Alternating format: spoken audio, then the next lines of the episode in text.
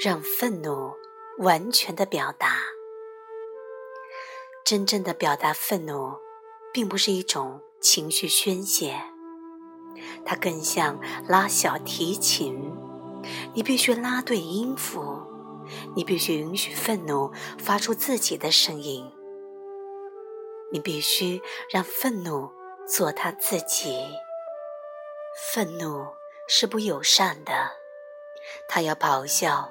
怒骂、责怪和诅咒，他要讨回公道，要惩罚任何伤害你的人，而且他对适度的惩罚不感兴趣。如果你不用咒骂和责怪的方式，是无法充分表达怒气的。愤怒是毫不讲理的。不过，只有在你允许他充分表达自己的时候，你才会发现这一点。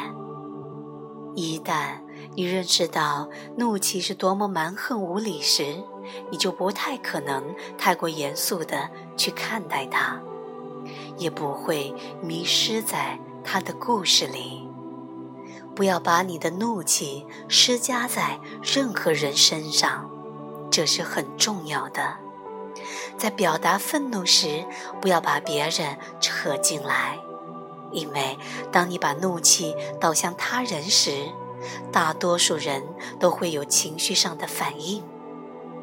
不是怒气引发了另外一个愤怒的反应，这里还有可能会导致暴力，就是别人会成为你怒气施虐的对象，不管是哪一种。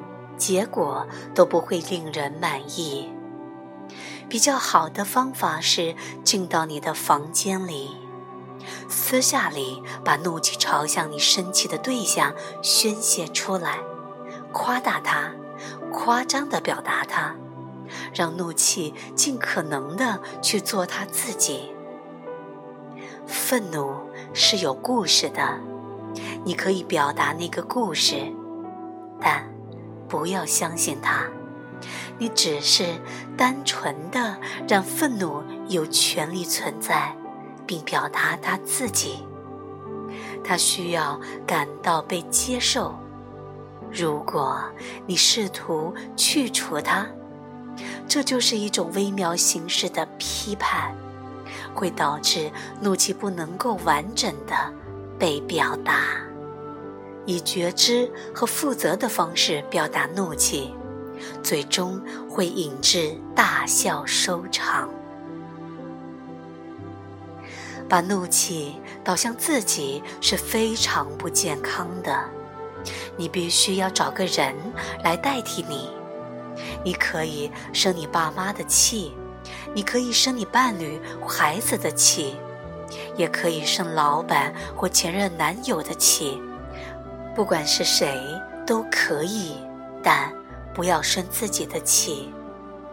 这并不是说你会去找他们表达怒气，只是说你必须找一个向外发泄怒气的方法，否则怒气就会毒害你的内在，导致抑郁，最终让你生病。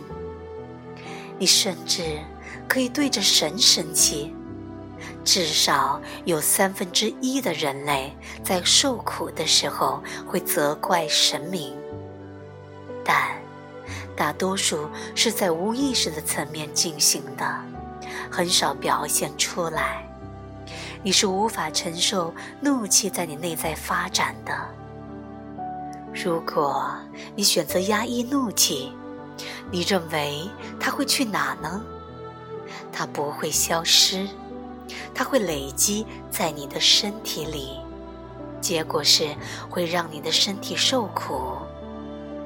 你的身体必须承担所有你压抑在内的感受，把这个重担从身体释放出去，绝对是明智之举。